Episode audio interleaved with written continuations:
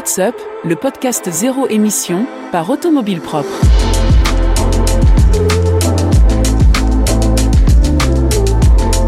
Renault, Dacia, MG, Volkswagen et même maintenant Stellantis, nombreux sont les grands constructeurs qui ont annoncé des baisses de tarifs de leurs modèles électriques en ce début d'année. Pas toujours simple de suivre toutes ces fluctuations et de s'y retrouver dans ce maquis de prix en constante évolution, mais le signal semble positif. Ajoutez à cela le succès inattendu du leasing social à 100 euros par mois et l'arrivée imminente de nouveaux modèles à moins de 25 000 euros, et il se pourrait que 2024 soit une année charnière où la voiture électrique commence à devenir vraiment abordable. On fait le point sur le sujet aujourd'hui avec Jean-Christophe Gignac de la chaîne EV et Johan de Salle de Tluki Conseil. Bonjour messieurs. Bonjour. Salut Eric. Bonjour à tous. Très heureux de vous retrouver pour cette nouvelle année qui sera, à n'en pas douter, un grand cru pour la voiture électrique. Aujourd'hui, nous vous proposons un épisode non pas spécial, mais disons un peu thématique, car c'est la grosse tendance de ce début d'année, la baisse des prix chez plusieurs constructeurs. Les annonces se sont succédées ces derniers jours et c'est l'occasion de faire le point sur le sujet. Alors cet épisode risque d'être un petit peu freestyle vu le nombre d'infos qui se télescopent depuis quelques jours, mais on va essayer quand même d'être le plus clair possible et de faire le plus simple possible. Allez, on commence tout de suite avec Renault et Volkswagen. Messieurs, qui veut prendre la parole en premier? Alors, euh, Renault, Volkswagen, je pense qu'ils sont dans des situations euh, très différentes tous les deux, euh, mais qui conduisent à un même à un même résultat, c'est-à-dire une baisse des prix. Du côté de Volkswagen, j'ai vu qu'ils avaient fait un peu moins de 400 000 véhicules électriques l'année dernière. alors 400 000, ça paraît beaucoup, mais en fait c'est 8% de leur production. donc c'est très largement en dessous de, ce que font les autres. et Volkswagen, on est sans doute sur une question de produit qui est pas tout à fait, euh, pas adapté et de prix euh, qui n'était pas adapté non plus. Euh, pour Renault, il y a des produits, alors il y a peu de produits, hein, parce que la gamme Volkswagen, elle est large, ID 3, 4, 5, 7, ID Buzz, il y a beaucoup de, beaucoup de véhicules proposés chez Volkswagen. Chez Renault, la gamme est beaucoup moins profonde. pour autant, les véhicules sont de qualité. la Mégane est quand même un, un véhicule de qualité, mais c'est vrai qu'elle était en tout cas en France, hors de prix par rapport à la concurrence. Donc là, ils se remettent, euh, ils se remettent à mon sens à niveau. C'est ce que tu disais, Jean-Christophe, depuis pas mal de temps. Hein. Je t'ai souvent entendu dire euh, que la Mégane était une voiture intéressante, mais beaucoup trop chère, non? Ouais, ouais, ouais. Effectivement, moi j'adore la Mégane, je trouve que c'est une super voiture, euh, mais effectivement, bon bah voilà, quand tu l'as comparée à une Tesla Model 3, euh, c'était hyper dur quoi. Enfin, forcément, quand t'as un acheteur et que t'as un véhicule capable qui a une meilleure fiche technique en tout cas, pour un prix inférieur, c'est compliqué de partir sur la Mégane, sauf à être vraiment euh, franco-français et vouloir défendre à fond son industrie. Hmm. Mais euh, moi, je voulais dire un truc, c'est que euh, depuis la baisse des prix de Tesla l'année dernière, on avait entendu tous les constructeurs dire que ils priorisaient les marges plutôt que les volumes. Et moi, je suis pas au conseil d'administration de ces constructeurs, mais donc je sais pas vraiment sur quoi s'appuie leur décision. Néanmoins, euh, ça paraissait évident que c'était dangereux de laisser partir euh, les potentiels clients à la concurrence pour découvrir la voiture électrique et en particulier chez Tesla parce qu'on sait que Tesla quand même quand tu viens du thermique avec un véhicule qui a 5-6 ans que tu débarques chez Tesla, c'est une, énorme claque quand même. Mmh. Et on sait que Tesla fidélise vachement ses clients. Et du coup, euh, cette stratégie de de pas vouloir rentrer dans la guerre des prix et laisser filer les clients ailleurs pour euh, maximiser ses marges, je trouvais ça hyper dangereux et, euh, et on a vu Volkswagen se plaindre de, de bah, des faibles volumes de vente qu'ils avaient euh, jusqu'à présent, euh, mettant même ça sur le dos de la non-demande en voiture électrique alors que finalement on voit que ça marche quand même très bien. Hmm. Donc là c'est vraiment cool que Renault et Volkswagen rentrent un peu dans la bataille. On voit que encore une fois Stellantis c'est toujours le dernier à réagir. Stellantis est encore de côté avec des prix euh, un petit peu hauts et des voitures avec des caractéristiques un petit peu basses. Donc je pense que ça va être compliqué pour eux, mis à part euh, la C3, mais pour l'instant on l'a toujours pas essayé, on sait pas ce que hmm. ça vaut. Hmm. Donc euh, et on voit bien qu'en fait les clients ils cherchent quand même un prix quoi. On voit bien que euh, la MG4 par exemple, qui est une bonne voiture, mais enfin elle est pas elle est vraiment pas extraordinaire non plus. Hein. C'est elle a des elle a pas d'énormes défauts, mais bon voilà, elle se vendait super bien parce qu'au niveau prix, elle était super bien placée. Donc on voit bien que le client il cherche un rapport, je pense, prix autonomie quand même. et que euh, et qu'à partir du moment où euh, t'es un petit peu cher, euh, bah tu vends plus quoi. Alors concrètement, les prix euh, sur la Mégane euh, e-tech euh, ont baissé de 4000 à 4500 selon les versions, avec un tarif de base de 34 000 euros au lieu de 38 000 maintenant. Et chez VV aussi, hein, chez Volkswagen, euh, la ID3 est passée de 42, 42 990, ce qui était encore une somme hein, pour une voiture euh, compacte moyenne, on va dire. Elle est passée à 39 990.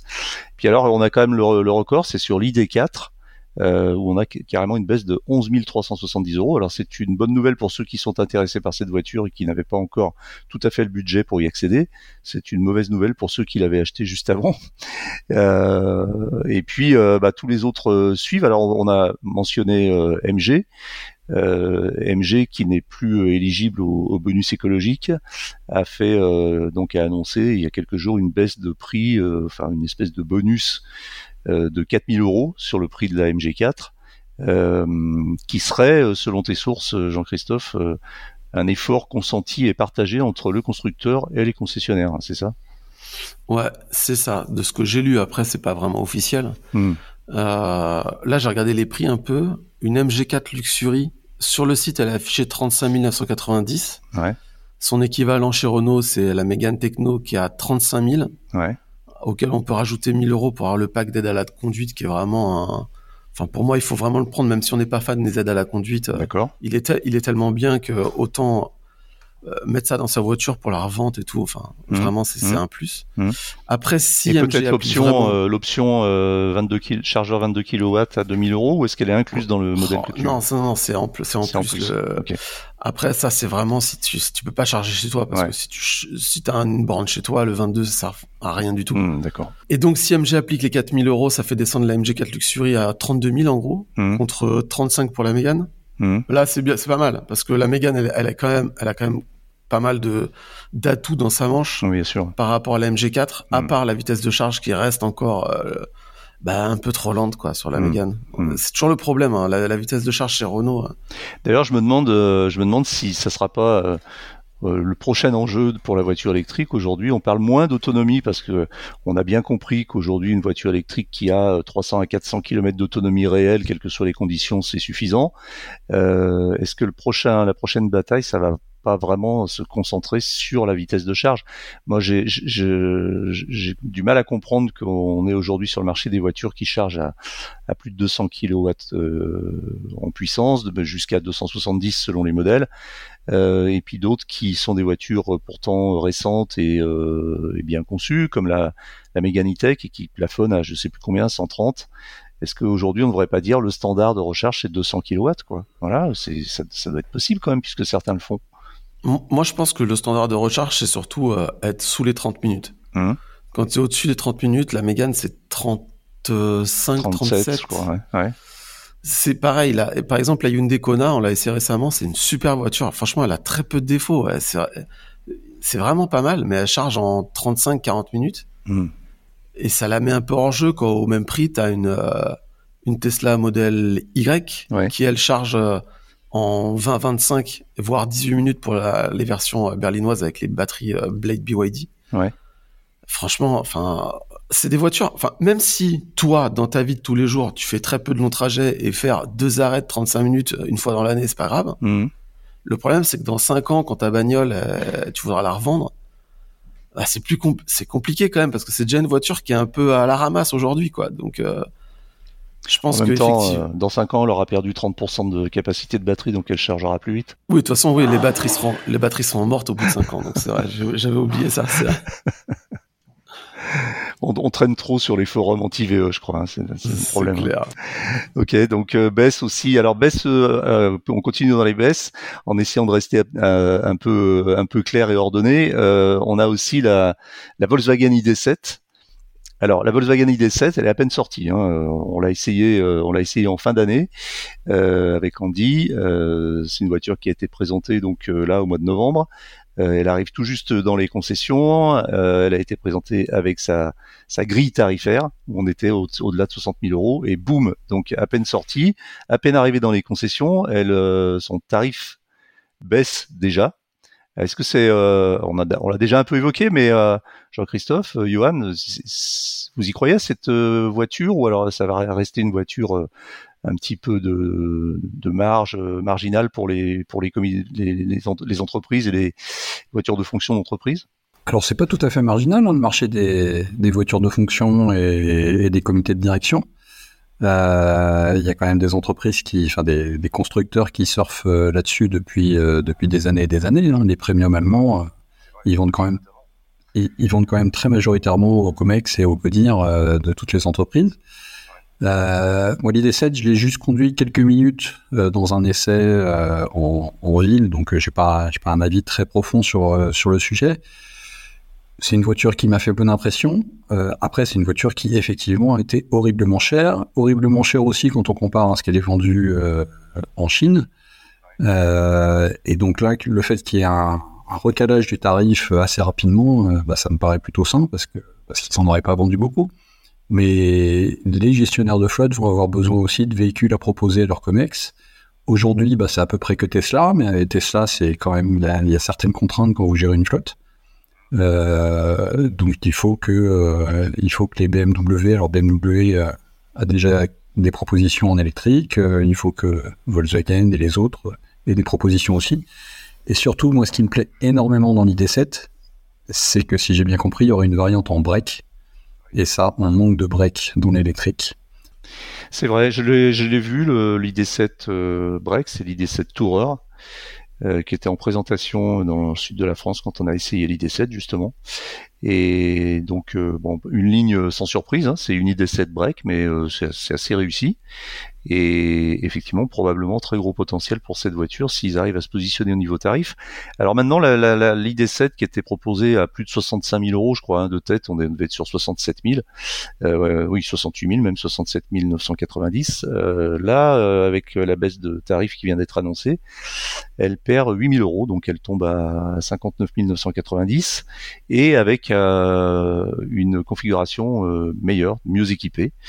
Euh, avec, euh, je crois, l'affichage tête haute, euh, le travel assist, le changement de voie assisté, la peinture métallisée de série, etc., etc. Donc une, amélioration. Alors quand j'avais interviewé le PDG de Volkswagen, enfin le DG de Volkswagen, la marque Volkswagen France, il m'annonçait effectivement qu'il visait pour la première année environ 1500 ventes auprès des entreprises. Là, je viens de regarder vite fait les prix un peu de la concurrence. Tu regardes Ioniq 6 version d'entrée de gamme pack créative, elle est à 58 440, donc ça la met au même prix. Ouais. Alors que a priori, elle semble mieux équipée à voir. Mmh. Laquelle? C'est quand même pas mal. Euh, L'ID 7. Ouais, ouais. Mmh. Parce que euh, là, c'est l'entrée de gamme. Euh, elle charge moins vite, euh, hein, probablement. Alors, elle charge moins vite. Mmh. Par contre, elle a l'air assez efficiente quand même. Oui, oui, elle est efficiente. on l'a pas essayé, hein, donc je peux pas dire. Par contre, après, tu as la Tesla Model 3 grande autonomie qui est à 50 000, donc elle reste quand même moins chère. Hmm. Mais c'est un peu plus petit, je pense, la Model 3. Elle est un peu plus petite, ouais. Ouais, ouais. ouais. Donc, euh, à voir, mais c'est vrai que si un break arrive, alors là. Hmm. enfin.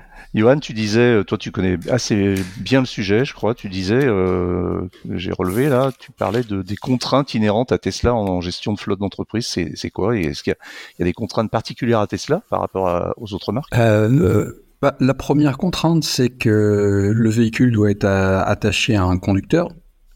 Euh, et euh, par exemple, si vous voulez qu'il puisse bénéficier des, bornes de recharge Tesla, ce qui est quand même le gros intérêt d'avoir une Tesla sans se charger sur les superchargeurs, euh, on n'a pas beaucoup d'intérêt. Euh, à ce moment-là, il faut mettre le RIB de l'entreprise sur le compte utilisateur personnel de la personne. Il arrive que les gens quittent l'entreprise et à ce moment-là, il faut penser à aller enlever le RIB euh, de votre entreprise sur le compte utilisateur personnel euh, du salarié. Sinon, il va se charger à vie sur le compte de votre entreprise, euh, même dix ans après qu'il l'ait quitté. Donc ça, c'est une petite contrainte. Et puis la deuxième contrainte, elle n'est pas spécifique aux flottes, mais quand vous, quand dans une flotte, vous convertissez des gens, vous passez des gens à l'électrique, et que la livraison qui est faite, c'est une livraison Tesla, euh, c'est-à-dire parfois euh, une livraison avec 100, euh, 200 personnes en même temps et la, livraison prend deux minutes. C'est pas les, meilleures conditions pour mettre en main une voiture électrique à quelqu'un qui ne l'a jamais touché. Donc effectivement des particularités. On continue sur le, les prix Alors là, on va parler de la Dacia Spring, euh, qui a été quand même un, des hits de ces deux dernières années en termes de vente de voitures électriques, et puis euh, bah, qui s'est pris effectivement un, gros gadin avec le fait qu'elle n'était plus éligible au bonus euh, euh écologique. Donc, ce qui fait euh, de facto monter son prix de 4 ou 5, 000 euros. Euh, et puis, et puis presque. Alors, c'est une voiture qui est récente parce qu'elle a 2-3 ans, on va dire, mais 3 ans, je crois mais elle est déjà en fin de vie puisqu'il serait question qu'un nouveau modèle, une nouvelle version arrive dans le courant de l'année 2024. Et donc, euh, bah c'est pareil, euh, Dacia baisse les prix avec euh, un prix d'entrée à 18 400 euh, euros. Est-ce que donc un recul de 2400 euros Alors on n'est pas sur l'équivalent du bonus, mais on est à la moitié, on va dire. Euh, est-ce que pour vous, euh, c'est un peu la fin de la Dacia Spring là euh, Ces annonces viennent de sonner la fin de cette voiture, sachant que parallèlement à cela, on va avoir arrivé sur le marché dans, quelques semaines la, la, Citroën IC3, qui aura beaucoup d'atouts dans sa manche. Donc, est-ce qu'aujourd'hui, il faut encore acheter une Dacia Spring si on vise une petite voiture électrique? Pour moi, non. Mmh. Ouais, ouais, parce que euh, donc elle a plus le bonus, même s'ils ont baissé un peu le prix, ils rattrapent pas le bonus. D'ailleurs, on voit qu'en fait, euh, toutes les marques chinoises euh, à qui on retire le bonus, elles l'appliquent, elles l'appliquent elles-mêmes. Donc en fait, c'était vraiment la France qui faisait le qui faisait le, le chiffre d'affaires de ces de ces marques en fait, qu'elles étaient complètement capables de, de baisser leur prix par elles-mêmes. ouais, je pense que l'IC3 arrive avec un prix, donc elle bénéficiera du bonus, donc un prix équivalent et pour une polyvalence euh, vraiment meilleure, vitesse de charge, euh, autonomie, batterie, tout, enfin mm. confort. Euh, je pense qu'il y a vraiment la Dacia Spring a plus vraiment de raison d'être. Mm. Donc ouais, non, je pense que c'est la fin de cette voiture. En tout cas, dans sa version actuelle, je lisais un commentaire qui disait, et, effectivement, j'en suis pas très loin, qui disait la Dacia Spring devrait être pratiquement relégué au, dans la catégorie de la Citroën Ami, c'est-à-dire une petite voiture euh, très, très, très légère avec laquelle on peut pas envisager de faire de grandes distances. Et je lisais même quelqu'un qui disait que cette, cette voiture, suite à une expérience de location un petit peu inattendue parce qu'il avait besoin d'une voiture, s'est retrouvé avec une Dacia Spring euh, sous la pluie euh, et le froid et, bah, apparemment c'était pas une très bonne expérience, et même en termes de sécurité. Donc, donc effectivement, Dacia a probablement intérêt à améliorer son modèle pour cette nouvelle version qui arrivera en 2024 et qui sera peut-être euh, beaucoup plus à la hauteur de ce que promet la, la Citroën euh, IC3. Ouais, finalement, elle est, elle est un petit peu chère, hein, finalement, la Dacia Spring. Bah, maintenant, oui. Mmh. C'est une voiture. Parce que c'est vraiment, c'est vraiment du low cost. Hein. Quand tu conduis, c'est quand même pas la Citroën Ami, mais mmh. euh, voilà, c'est c'est entre la Citroën Ami et, euh, et une, une Zoé, quoi.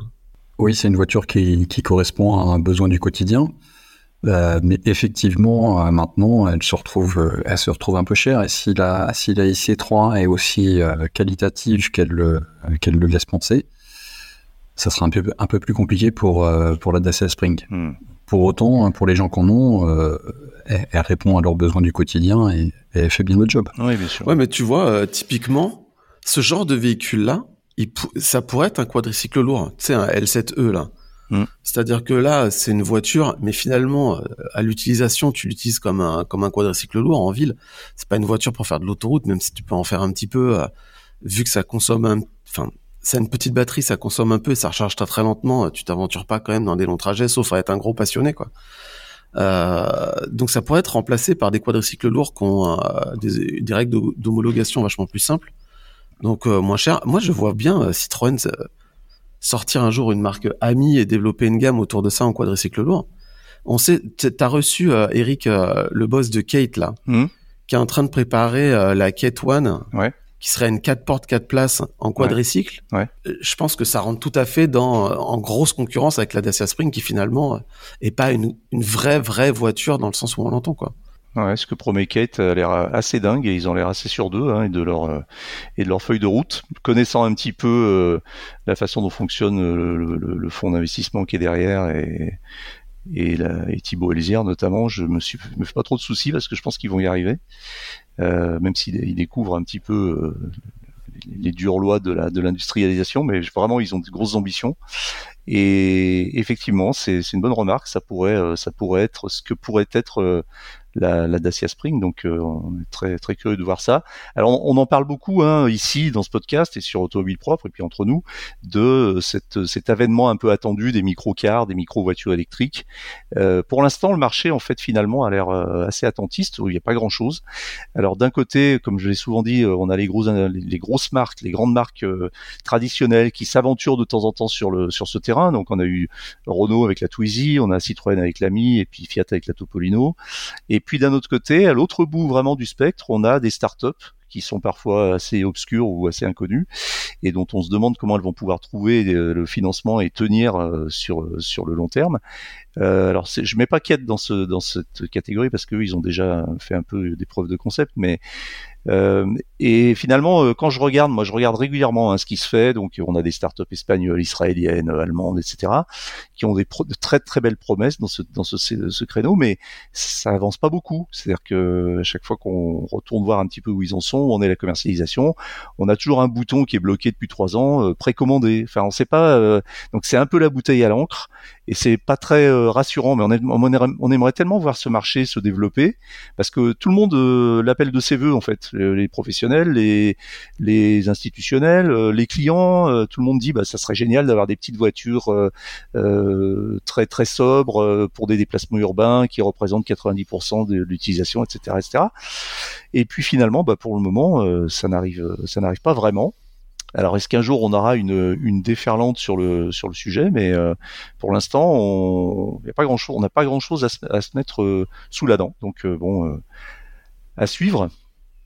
Qu'est-ce qu'on a d'autre dans l'actualité? Alors euh, toujours dans, dans, les, dans les tarifs. Oui?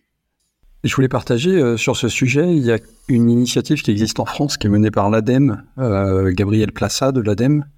je ne sais pas si tu, je me souviens pas si tu l'as déjà reçu dans le podcast Automobile Propre. Ça s'appelle l'extrême défi. Et, justement, il, l'ADEME fédère toutes les entreprises ou startups qui bah, qui veulent créer un petit véhicule. Euh, le, le, slogan, en fait, c'est de faire mille fois mieux, euh, parce qu'ils veulent faire un véhicule qui est dix fois moins coûteux, dix fois plus durable, dix fois plus léger, dix fois plus simple et dix fois plus efficient. Euh, donc, euh, donc il y a un cahier des charges pour, pour participer à l'extrême défi de l'ADEME. Euh, il faut un véhicule qui est réparable, il faut un véhicule qui est léger, il faut une efficience, alors je crois que c'est entre 10 et 50 Wh par kilomètre. Euh, donc il y, a, tout un tas de, y a tout un tas de, de, critères euh, pour euh, rentrer dans le défi. Ça s'appelle donc euh, l'extrême défi.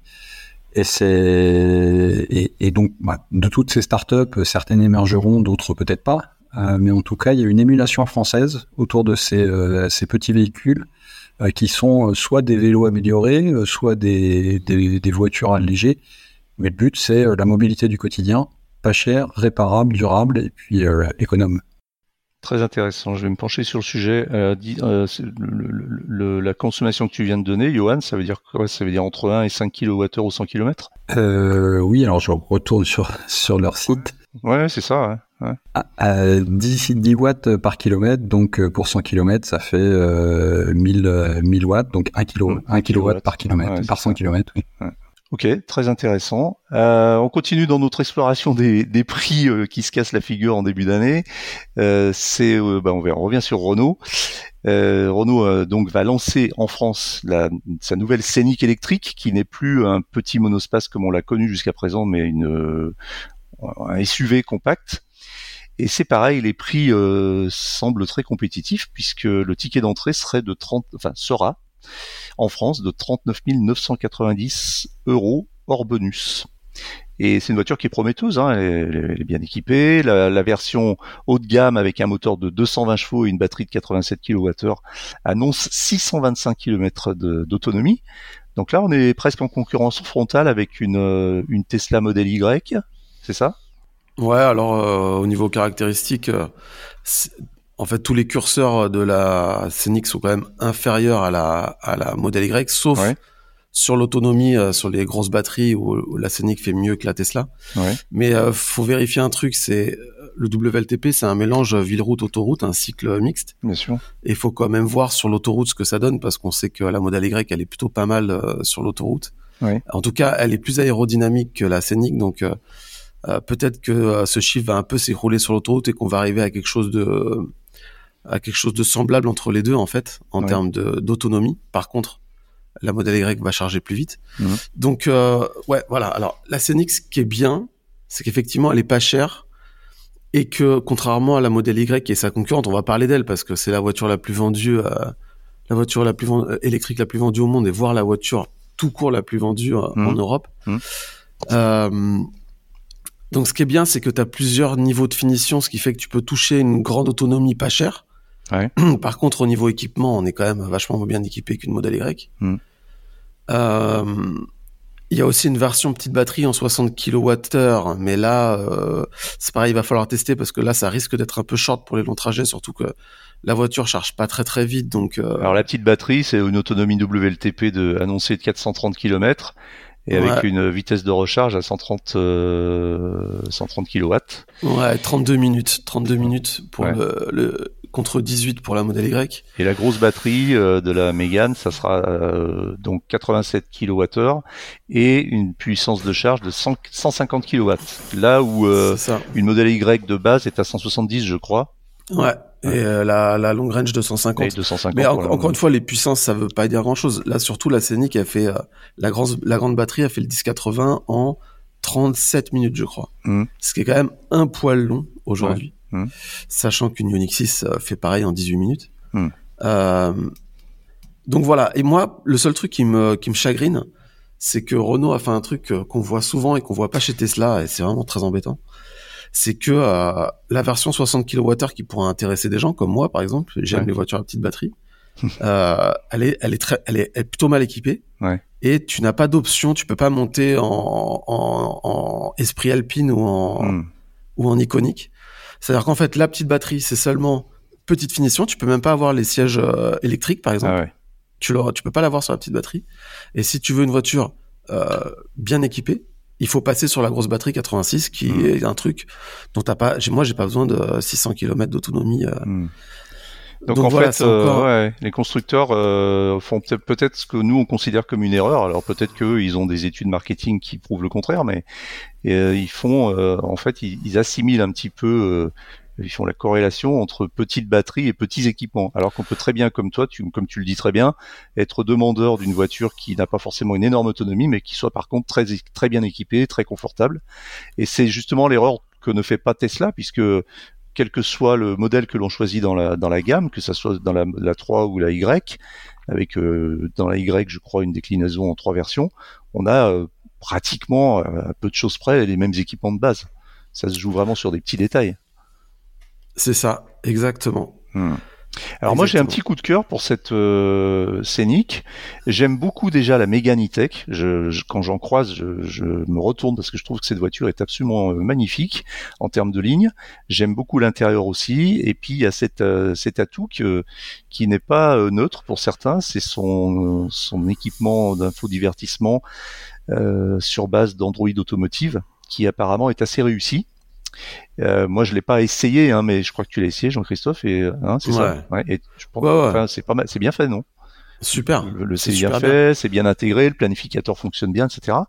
Et, et du coup, cette euh, cette nouvelle euh, Scénic aura aussi euh, sera dotée de du même équipement. Et je trouve que pour moi, enfin, en tout cas pour certains, et pour moi, c'est un c'est un vrai un vrai argument. Euh, tout le monde n'est pas fan de l'interface et de, et de et du système d'infodivertissement propriétaire de, de, Tesla, qui a quand même beaucoup de lacunes. Et ah, puis euh, t'as un énorme avantage sur Android Automotive, c'est que c'est ouvert aux applications externes. C'est ça.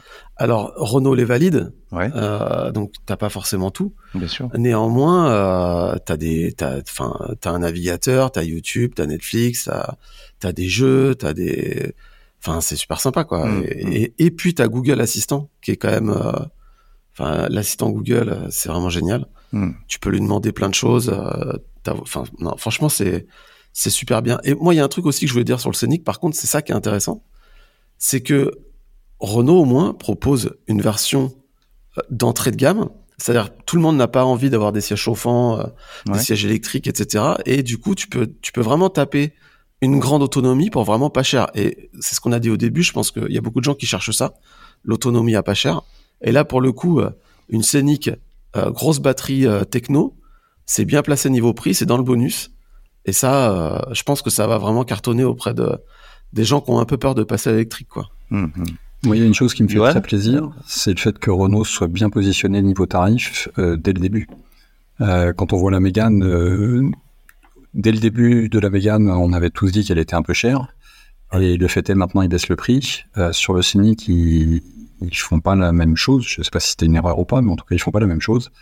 Euh, quand on regarde les courbes de, diffusion de l'AMG, de la Model Y et, de la Scénic et, de la Mégane, euh, on voit qu'elles avaient eu le même départ, mais que la Mégane a plafonné très vite, principalement du fait de son prix, alors que les autres ont continué à se diffuser. Là, le Scénic, lui, il part directement avec un bon prix. Euh, ça, c'est une première chose. Et puis, je voulais rebondir là, sur, le, sur le débat. Euh, moi, j'ai l'impression que souvent, quand on est avec des nouveaux venus dans l'électrique, on va parler kilowattheure, donc taille de la batterie, autonomie. Et quand on est avec des gens qui renouvellent leur voiture, on va plutôt parler kilowatt, puissance de charge, la tenue de la courbe de charge. Euh, c'est plutôt ça qui va les intéresser. En fait, quand on a déjà fait sa mue à l'électrique, on va plutôt s'intéresser à la courbe de puissance. Et quand on ne l'a pas encore fait, on va plutôt s'intéresser à, la, taille de la batterie et l'autonomie annoncée. C'est clair. Alors pour récapituler sur cette nouvelle scénique, on aura donc euh, quatre versions hein, évolution, techno, iconique et esprit alpine, donc de la moins à la plus équipée, on va dire, et puis des tarifs qui vont commencer donc à 39 990 et qui vont aller, euh, si mes comptes sont bons, jusqu'à 46 990 euros, avec donc dans le meilleur des cas une autonomie de 625 euh, kilomètres et une puissance de charge de 170 170 kilowatts. Donc euh, il y a un truc, il y a, y a un petit truc intéressant qu'a fait Renault, c'est qu'en fait euh, les versions haut de gamme sont des options. Oui. C'est-à-dire qu'en fait tu prends une techno option iconique, ouais. ce qui fait que tu gardes le bonus même en allant taper les les versions les plus chères. C'est ça. C'est assez malin. Hmm. C'est d'ailleurs les prix en fait que je viens de dénoncer sont entre guillemets sans option, c'est-à-dire euh, sur les versions euh, entre guillemets d'entrée de gamme. Donc dans la version, on a une version techno à 46 990, on a la version Esprit Alpine à 48 990 et la version iconique qui est vraiment la plus équipée, la plus luxueuse à 52 490 euros. Et effectivement, c'est considéré comme une option et ça n'entre plus dans le calcul du bonus, ce qui permet quand on a quand on prend une une scénique de taper par exemple une techno à 46 990 pour qu'elle reste éligible au bonus et euh, de euh, opter pour la version euh, iconique qui sera considérée comme une option. Comme une option. C'est un peu, c'est un peu sioux, hein, mais euh, ouais, voilà, je pense clair. que les clients s'y retrouveront quand ils seront chez les concessionnaires, à condition que ces derniers soient capables de bien leur expliquer la nuance. Et je voudrais juste revenir sur un truc qu'a dit Johan. Euh, quand la Mégane elle est sortie, elle était pas si mal placée niveau prix parce qu'à l'époque il n'y avait pas la MG4 et la Tesla Model 3 elle avait pas le bonus, elle était à 50 000 je crois. Ouais. Donc la Mégane sort, elle décolle bien, euh, petit succès, c'était cool. Et d'un seul coup Tesla baisse ses prix, la, la MG4 arrive et là d'un seul coup euh, la Mégane se retrouve euh, hyper haut placée et, et terminée. C'est là que que les ventes ont commencé à vraiment se calmer quoi. Euh, très bien. Alors il reste plus, je pense que tous les constructeurs qui font des gros efforts sur les prix euh, montrent aussi que finalement ils en avaient un petit peu sous le pied. Euh, ce, qui est Ouais. plutôt, ce qui est plutôt une bonne nouvelle d'ailleurs, hein, parce que ça veut dire que ben, on espère quand même que les constructeurs et notamment nos constructeurs européens soient toujours des, des, des, des entreprises rentables. Donc si ils font de la marge, ben, tant mieux, c'est bien, c'est bien pour tout le monde, c'est bien pour leur groupe, pour leurs employés, etc. Mais s'ils arrivent à rogner un peu sur leur marge, c'est bien aussi pour les et c'est bien pour le marché. Donc tout le, tout le monde devrait être content. Euh, il reste à espérer maintenant, enfin en tout cas pour les constructeurs, hein, pas pour nous, mais euh, que, que Tesla euh, n'annonce pas à nouveau une très grosse baisse de prix euh, dans le courant de, dans le début de l'année, qui risquerait à nouveau de, de, de tordre un petit peu la concurrence et euh, de plier le plier le game. Alors on continue sur les prix avec euh, euh, cette fois-ci le leasing social, on l'a déjà évoqué plusieurs reprises ici, mais on commence déjà à avoir quelques quelques retours. Et il semblerait que ce leasing social, c'est-à-dire ce qu'on appelait la voiture électrique à, à 100 euros par mois, voulu et promu par le par le gouvernement, eh bien soit un vrai succès. La, ministre de la transition, enfin l'ex, je ne sais pas si elle a été re- reconduite, en tout cas on va dire euh, la ministre de la transition énergétique avait annoncé qu'il y avait plus d'un million de connexions sur le site euh, du dispositif et avec 80 000, personnes qui étaient intéressées à monter un dossier. Donc ça confirmerait ce qu'on vient de dire sur euh, le fait que les gens sont très sensibles au prix et que le succès de la voiture électrique euh, dépendrait beaucoup de, ça, euh, Johan? Alors oui, c'est effectivement une très bonne nouvelle. 80 000 dossiers qui ont été déposés. Alors on ne sait pas encore si tous les gens qui ont déposé un dossier remplissent bien tous les critères. Il y a notamment des critères de, de revenus par rapport au nombre de parts fiscales dans le euh, dans le mmh. foyer. Dans le foyer. Euh, mais c'est, il y avait euh, de mémoire entre 20 et 25 000 dossiers euh, budgétés pour cette année. 50 000, je crois, pour l'année prochaine. Donc, donc là, il y aurait déjà les demandes pour cette année et l'année prochaine. Est-ce que le gouvernement, si vraiment tous ces dossiers sont, sont compatibles avec les critères, est-ce que le gouvernement va revoir le budget pour, pour bah, diffuser un peu plus cette, cette mesure, euh, ça, il n'y a pas eu d'informations euh, pour l'instant. Euh, mais ça montre bien, parce qu'il y avait quand même un débat sur 100 euros par mois, c'est trop pour, pour les gens qui ont ce revenu-là. Hein. On parle de 14 000, 14 000 euros de, de revenus fiscal par part.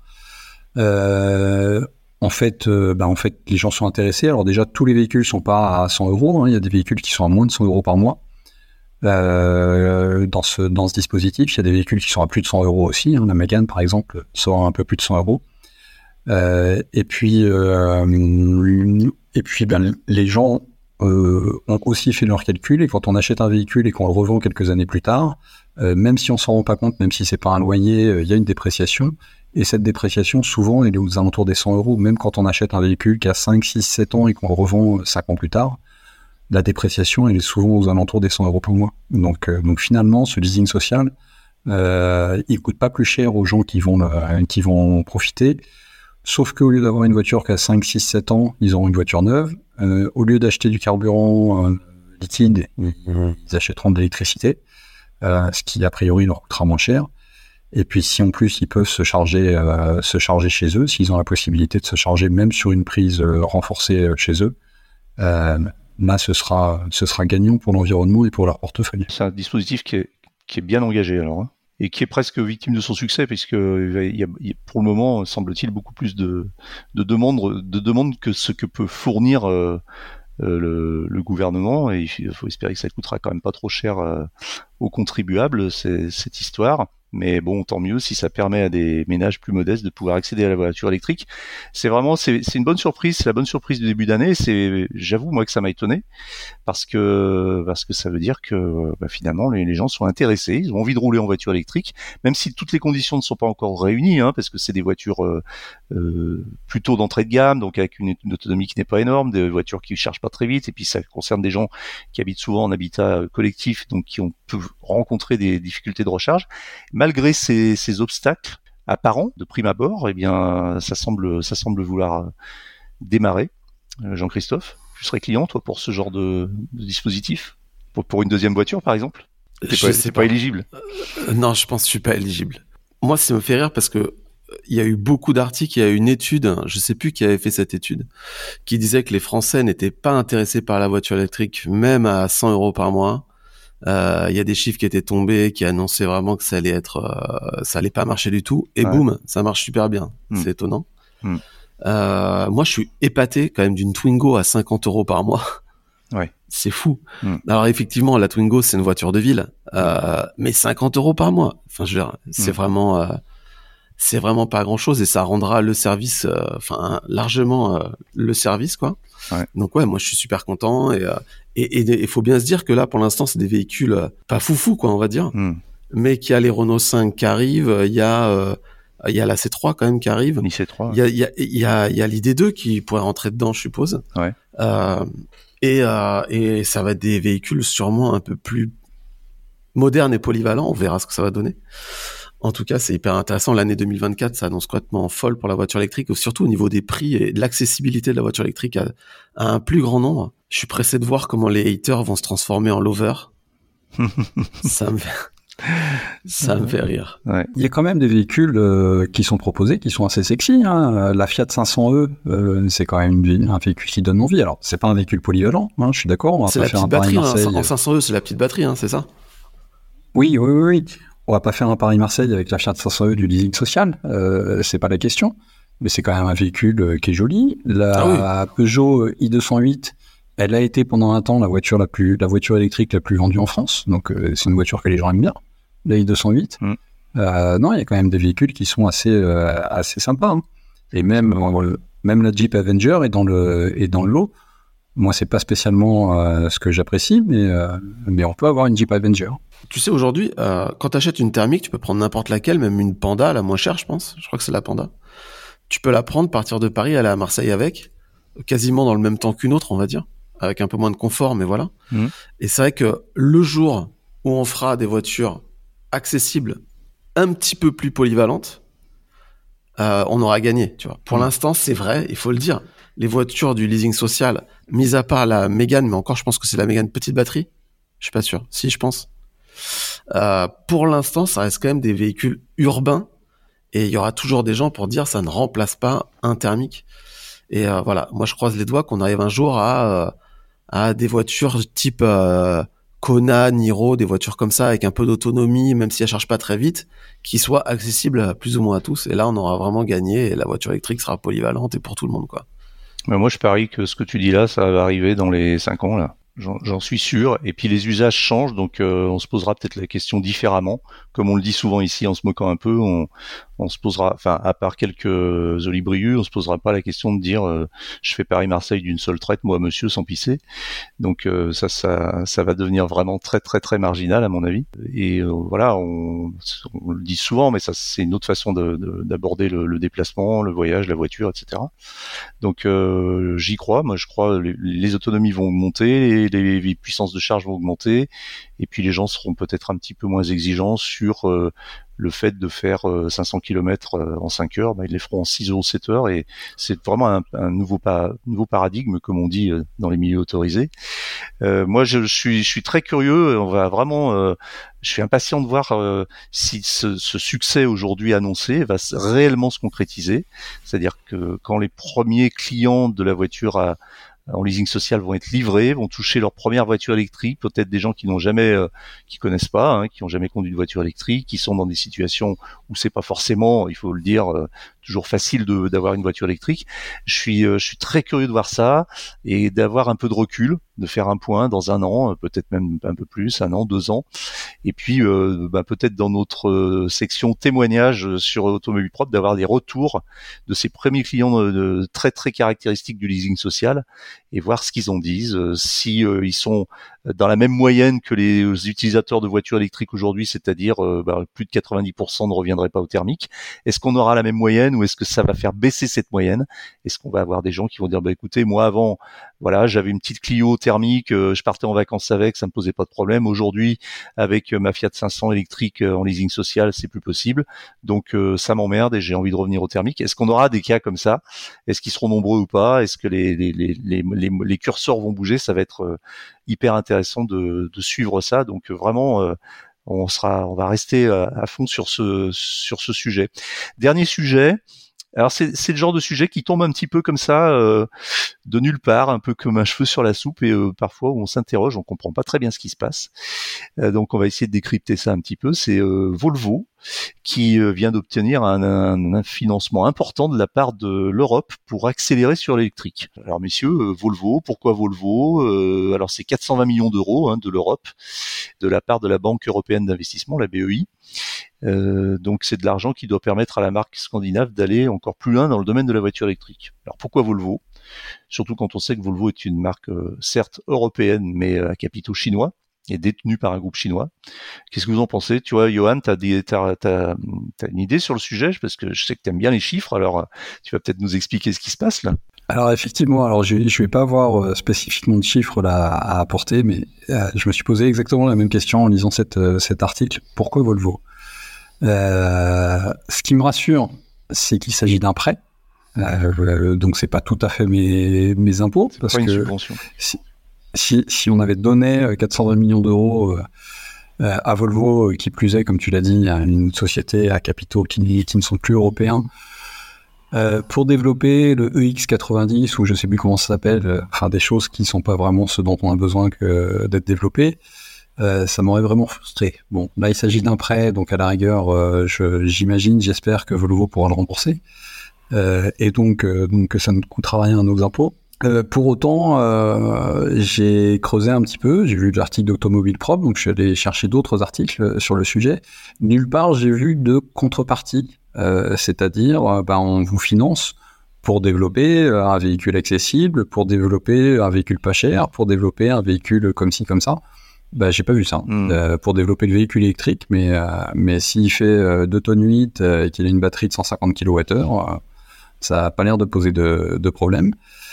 Donc, donc pourquoi? Je suis désolé, moi je j'aurais pas de réponse à apporter, mais c'était une grande question quand j'ai vu cette information. Ça reste un peu une énigme. Alors, quand tu parles de développer un gros, un, gros euh, SUV bien lourd et ça, il y a aussi le, X30. Je pense que ça, ça peut pas on n'a pas vraiment l'information sur euh, le, fléchage de cette euh, de, cette euh, de ce prêt. Donc moi ce qui m'étonne c'est que les autres constructeurs n'aient pas soient pas tombés vent debout contre cette annonce parce que dans ce cas-là pourquoi Volvo et pas d'autres? Surtout une société détenue aujourd'hui par un groupe chinois. Mais Volvo se targue de vouloir être neutre en enfin 100% électrique en 2030 et neutre en 2040 je crois. Alors ça, c'est ce qu'ils disent. Et après, il y a ce qu'ils font.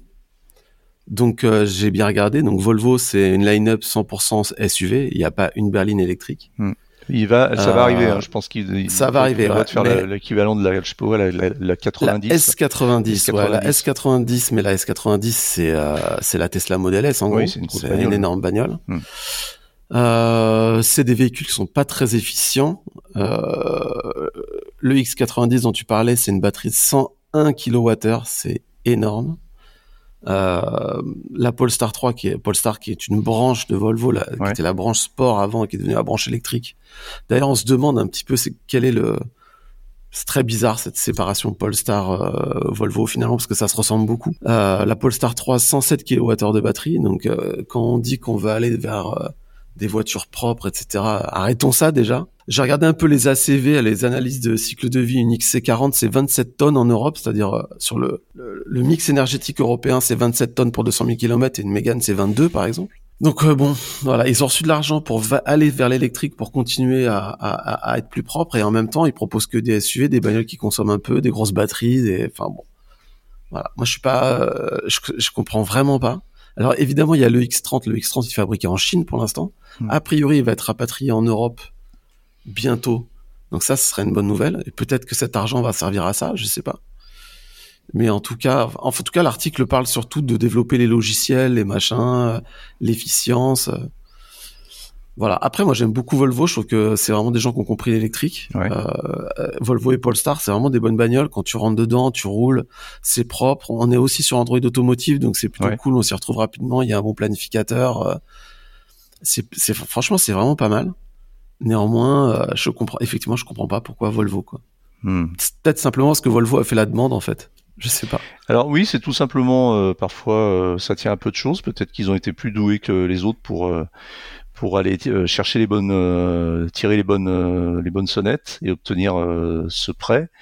Et puis peut-être qu'on peut se dire aussi que ça pourra profiter, c'est de la recherche, c'est de l'investissement en recherche sur le territoire européen, ça pourra peut-être profiter à, d'autres marques. En tout cas, oui, ils ont peut-être simplement frappé aux bonnes portes et ils ont peut-être chez eux des, des, spécialistes de ce type de, de transactions euh, plus que plus que dans d'autres marques. Mais j'imagine, euh, enfin, la tête des des, des, directions et des comités de direction euh, chez, chez les concurrents quand ils ont découvert cette nouvelle. Ça a dû être, ça a dû être assez drôle. Bien, très bien. Bien, écoutez, on a, on a fait le tour de cette actu, alors très riche en, tarifs, comme on l'a dit au début. Euh, bah, espérons que ça continue, qu'on soit sur cette bonne dynamique et que, comme on y croit un peu tous, je crois que 2024 soit vraiment une année charnière avec euh, cette fois-ci un, début euh, de démocratisation de la voiture électrique pour tous. L'essai de la semaine. Une berline sportive à la fois premium et accessible, c'est ainsi que le constructeur BYD nous présente sa nouvelle voiture électrique aussi ambitieuse qu'elle est prometteuse. Et il faut bien l'avouer, la Tesla Model 3 a de quoi s'inquiéter. Voyons plutôt ce qu'en pense notre essayeur maison Maxime. La BYD Seal est donc une berline 4 portes familiale 100% électrique qui mesure 4,80 m de long pour 1,88 m de large et 1,46 m de haut. Elle est donc un petit peu plus longue et un peu plus large que la référence américaine, la Tesla Model 3. Comme la Tesla Model 3, cette BYD Seal se décline en deux versions. Propulsion à un seul moteur à l'arrière ou quatre roues motrices avec deux moteurs intégrés dans chacun des essieux. C'est le modèle que nous essayons ici.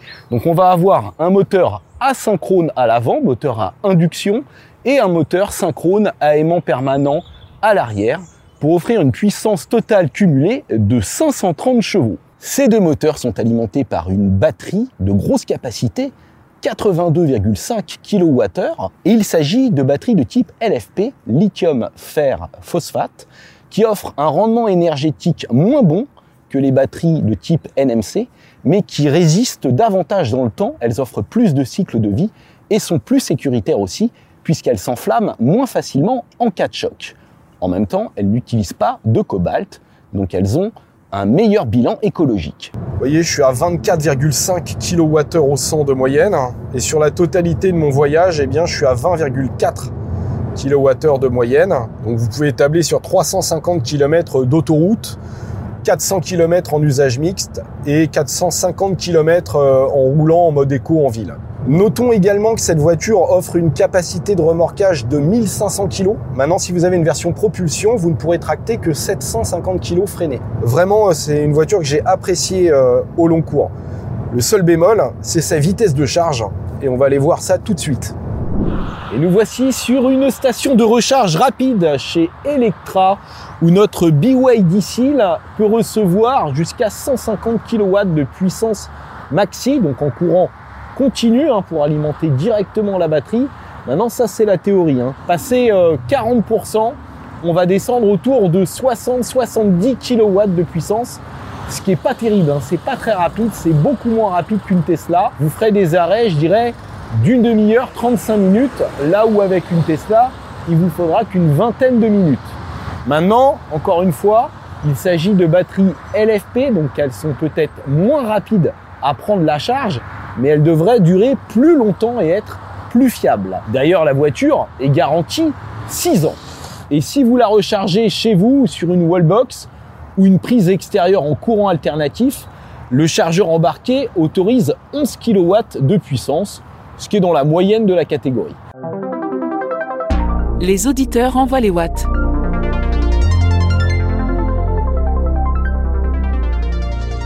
Bonsoir Eric, je me questionnais sur la pertinence d'avoir des infodivertissements dans des voitures qui soient développées par les constructeurs en propre et qui proposent du coup des expériences qui sont toujours un petit peu euh, bah, à cheval entre le bien et le pas bien. Euh, on voit Tesla qui a quelque chose qui marche plutôt bien avec euh, un GPS qui a de, la gestion du trafic notamment, qui fait un bon planificateur même s'il est perfectible, mais qui fonctionne quand même relativement bien. il est critiqué notamment sur le fait qu'on puisse pas renseigner un pourcentage à l'arrivée, mais on peut facilement le, contourner en, restant un petit peu plus à la station et en calculant les pourcentages qu'il faut, qu'il faut ajouter. On voit euh, Android Automotive, notamment chez Renault, Volvo, qui est une, super, une super plateforme parce qu'il permet euh, bah, de rouler euh, avec Google, qui est quand même le meilleur GPS avec le meilleur infotrafic qu'on retrouve d'ailleurs chez Tesla. Mais ensuite, euh, dès qu'on va chez les concurrents, euh, eh bien on se rend compte que la meilleure solution pour euh, voyager, on va dire, sur long trajet, euh, bah, c'est de faire un mélange entre le planificateur éventuellement de la voiture euh, et puis euh, bah, Apple CarPlay ou, Android Auto, puisque la plupart des, véhicules le proposent. Alors moi j'utilise aujourd'hui quotidiennement CarPlay qui, qui fonctionne très bien, mais je trouve que c'est plutôt un palliatif à quelque chose qui fonctionne bien plus que la solution d'un bon infodivertissement. Et moi, je comprends pas pourquoi sur les petite voiture euh, moins chère parce que euh, deuxième voiture du foyer ou citadine qui va se déplacer de temps en temps, on met pas un simple écran avec réplication euh, CarPlay ou Android Auto et on laisse les gens utiliser leur téléphone. Et sur des véhicules un petit peu plus haut de gamme ou sur des véhicules qui sont destinés à faire de la route pour des grands rouleurs, eh bien on n'a pas l'intégration systématique d'un bon infodivertissement, d'un bon infodivertissement avec euh, bah, un GPS de qualité qui nous guide bien, un GPS de qualité qui nous donne euh, bah, quand même euh, le trafic et qui nous permet de dévier de notre trajectoire pour pas se prendre un bouchon d'une demi-heure ou d'une heure. et puis également l'intégration de Spotify, de Deezer, enfin d'autres choses qui nous permet d'écouter des podcasts comme celui d'Automobile Propre par exemple et puis bah, notre musique, nos playlists, etc. Et aujourd'hui, on voit que bah, finalement, il n'y a pas beaucoup de solutions et même des grandes marques, euh, Audi, euh, BMW, etc., euh, s'entêtent à développer leur propre système avec des options des fois de GPS qui coûtent assez cher pour avoir la super navigation connectée, etc., etc. Et ces navigations-là sont loin d'être infaillibles dans les bouchons. En général, elles ont toujours un petit train de retard sur, certains bouchons, etc. Et pour avoir pu tester le, TomTom embarqué de chez PSA, c'est quelque chose qui marche vraiment très mal. Euh, et, pourtant, c'est vendu comme étant quelque chose de bien, etc. Et on a euh, des fois même de la latence, des, écrans qui sont pas très rapides. Enfin, je, ne comprends pas pourquoi aujourd'hui, euh, avec dans l'ère du tout numérique et où on a plein d'options dans les voitures, on nous parle de conduite autonome, etc. On a quand même la plupart des constructeurs qui s'entêtent à développer leur propre système et qui donne une expérience utilisateur qui est quand même relativement désagréable euh, à l'ère du tout numérique où on a l'habitude d'avoir des smartphones rapides, euh, des tablettes, etc. Et puis je pense que dans plein d'usages professionnels, on a tous euh, des écrans et des interfaces qui sont bien faites, adaptées à nos métiers, et, on se retrouve dans des voitures très performantes, très techniques, très poussées, et avec le système d'infodivertissement des fois qui est vraiment d'un autre âge, et sur une plateforme développé par tel ou tel constructeur, euh, alors que voilà, euh, il y a des solutions et notamment Android Automotive en est une. Tesla a fait le choix d'avoir sa propre solution, mais qui est plutôt performante. Euh, mais Android Automotive, c'est la solution que je trouve vraiment euh, très pertinente et je pense qu'elle peut, elle peut comme une base servir ensuite à être améliorée et, les graphismes peuvent être propres à chaque marque et il y a certainement moyen de faire des choses, mais je, je, comprends pas en fait qu'aujourd'hui on est euh, notamment par exemple Kia Hyundai qui ont des très bonnes voitures, mais ils ont un, info, un infodivertissement que je trouve vraiment. moi, je veux, je veux pas ça dans ma future voiture, par exemple. Voilà. Donc, je sais pas si c'est un sujet que vous pourriez développer ou pas dans un futur podcast. Au revoir. Bonjour Émile, euh, merci pour la question. Alors question très longue pour un vaste sujet. C'est un sujet dont on parle souvent, effectivement, qui est intéressant, qui est même passionnant quand on est un peu geek et qu'on s'intéresse un peu à la tech. C'est un constat que j'ai fait depuis très longtemps, hein, euh, ce retard parfois euh, des constructeurs euh, sur leur système d'infodivertissement. Alors je serais peut-être un peu moins sévère que toi. Je trouve que ça s'est quand même bien amélioré ces derniers temps et qu'on a face, on a en face de nous des, systèmes qui sont assez potables. Alors je mets de côté effectivement celui de Tesla qui est vraiment euh, en dehors du, lot parce que c'est, on sait que les Tesla sont un peu des ordinateurs euh, sur roue. Mais euh, j'ai eu l'occasion, par exemple, récemment d'essayer la Volkswagen ID7. Je fais plus beaucoup d'essais, mais justement, ça m'a permis de me, concentrer un peu dessus. Et j'ai trouvé que le système divertissement était assez bien fait, euh, réactif, l'écran tactile fonctionne bien, c'est aussi vif pratiquement qu'un écran de Tesla. Euh, la logique de, navigation est là aussi, donc il n'y a rien qui m'ait choqué particulièrement.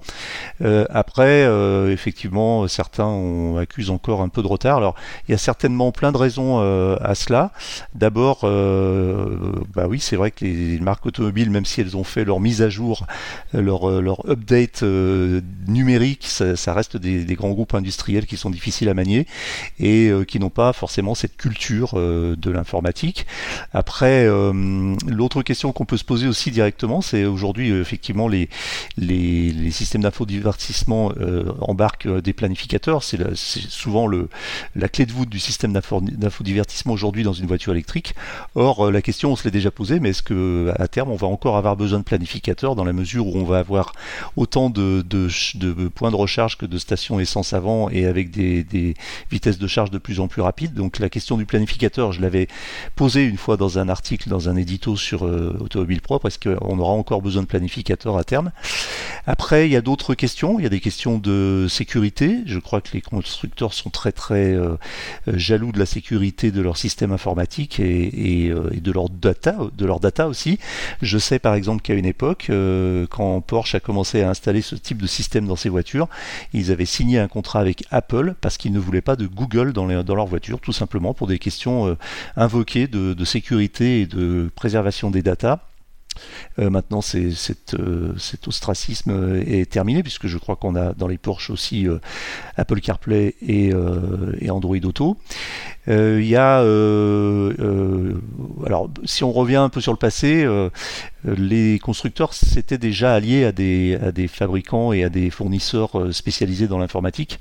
Alors on avait BlackBerry, hein, BlackBerry qui c'est moins connu mais qui tournait beaucoup en tâche de fond sur sur certains systèmes d'infodivertissement Euh, on avait aussi Microsoft avec euh, avec Ford. J'avais eu droit à des démonstrations à Détroit il y a très longtemps sur les premiers systèmes connectés qui équipaient les Ford. Après, il y a peut-être une question un peu culturelle aussi, notamment avec les, les, marques coréennes qui sont peut-être moins à même d'utiliser des systèmes qui sont souvent euh, d'origine américaine ou peut-être européenne. voilà, il y a tout un mix de raisons. Moi, je pense que les constructeurs s'améliorent beaucoup, mais euh, c'est vrai que la réponse un peu à tout ça, c'est quand même Android Automotive et bientôt le système Apple CarPlay euh, concurrent d'Android Automotive qui va arriver aussi sur les voitures en natif et qui va être vraiment intéressant à, observer. Euh, est-ce que les constructeurs vont euh, lâcher la main et, laisser les géants de la tech s'installer dans leur voiture pour prendre finalement le contrôle de toute la data? C'est une, une vaste question. Je pense que c'est une question stratégique et on n'a pas forcément toutes les réponses aujourd'hui. Bonjour, euh, Johan de Laval. J'ai une euh, question euh, qui revient fréquemment et à laquelle j'ai jamais trouvé de réponse fiable. la TICPE, donc la taxe intérieure sur les consommations de produits énergétiques, rapporte à, la France à peu près 30 milliards, alors c'est variable, hein, ça dépend des années, mais entre 25 et 35 milliards d'euros à l'année. la moitié à peu près étant reversée à l'État. Il y a une question qui revient souvent dans, euh, le domaine de l'électrique, c'est est-ce qu'un jour, euh, il y aura l'équivalent de la TICPE sur l'électricité euh, pour compenser quand, le, quand les véhicules électriques seront plus nombreux, pour compenser la baisse des ventes de carburant et donc la hausse des ventes d'électricité? Euh, et le bruit court que euh, le compteur Linky serait capable de, de savoir quand vous avez en même temps chez vous euh, trois lampes allumées, cinq radiateurs, le frigo, le Wi-Fi et la voiture de brancher. le Linky serait, serait capable de, de, déterminer exactement combien de kilowattheures sont envoyés dans la lampe, le frigo, la voiture, et donc que l'État serait capable de mettre une taxe uniquement sur les kilowattheures envoyés dans votre voiture et pas, dans votre frigo et pas dans votre lampe. Euh, et je voulais savoir si un Linky était véritablement capable de faire ça euh, et si quelqu'un avait euh, des informations sur le développement des taxes. Alors j'imagine que ce sera quand même à très long terme parce qu'avant que les taxes sur le, sur le gasoil et l'essence baissent, enfin en, en revenu pour l'État, il va quand même se passer très longtemps. À bientôt, merci. Bonjour Johan, merci pour la question. Alors, euh, le fait que le gouvernement remplacera un jour euh, les taxes dérivées du, pétrole par des taxes sur euh, l'énergie électrique, notamment pour les utilisateurs de voitures électriques, ne fait à mon avis aucun doute. Mais je pense qu'on n'y est pas encore, on en est même assez loin. Je pense même que l'État ne sait pas exactement où il va aller dans, dans ce domaine, mais on va certainement se baser euh, en haut lieu sur des, statistiques d'utilisation et euh, vérifier et surtout surveiller le point de bascule qui aura probablement lieu entre 2030 et 2035. Quant au compteur Linky qui serait capable de, tracer euh, l'utilisation euh, par produit, par source, je n'en sais rien du tout. Je ne suis pas du tout expert en, la question. Euh, de nombreux membres du, groupe WhatsApp ont répondu et semblent bien maîtriser le sujet et nous disent donc qu'aujourd'hui, dans l'état de l'art actuel, un compteur Linky classique n'est pas capable de, tracer de façon fiable l'utilisation des différents appareils qui y sont connectés il y aurait des projets dans ce sens-là, mais pour l'instant, euh, on en est là, donc euh, ça paraît encore euh, assez illusoire de facturer par Linky, à travers Linky, l'utilisation et la recharge d'une voiture électrique dans l'état actuel des choses. Voilà, c'est terminé pour aujourd'hui, mais l'actualité de la voiture électrique ne s'arrête jamais. Retrouvez-la heure par heure sur automobilepropre.com. Pensez bien à vous abonner via votre plateforme préférée afin de ne rater aucun épisode. Et n'oubliez pas de noter le podcast sur les plateformes, c'est le meilleur moyen de nous soutenir et de nous faire connaître. N'hésitez pas également à nous faire vos retours, remarques, questions, suggestions à l'adresse podcast.automobilepropre.com. Quant à nous, nous vous disons à la semaine prochaine pour un nouveau numéro du podcast. Salut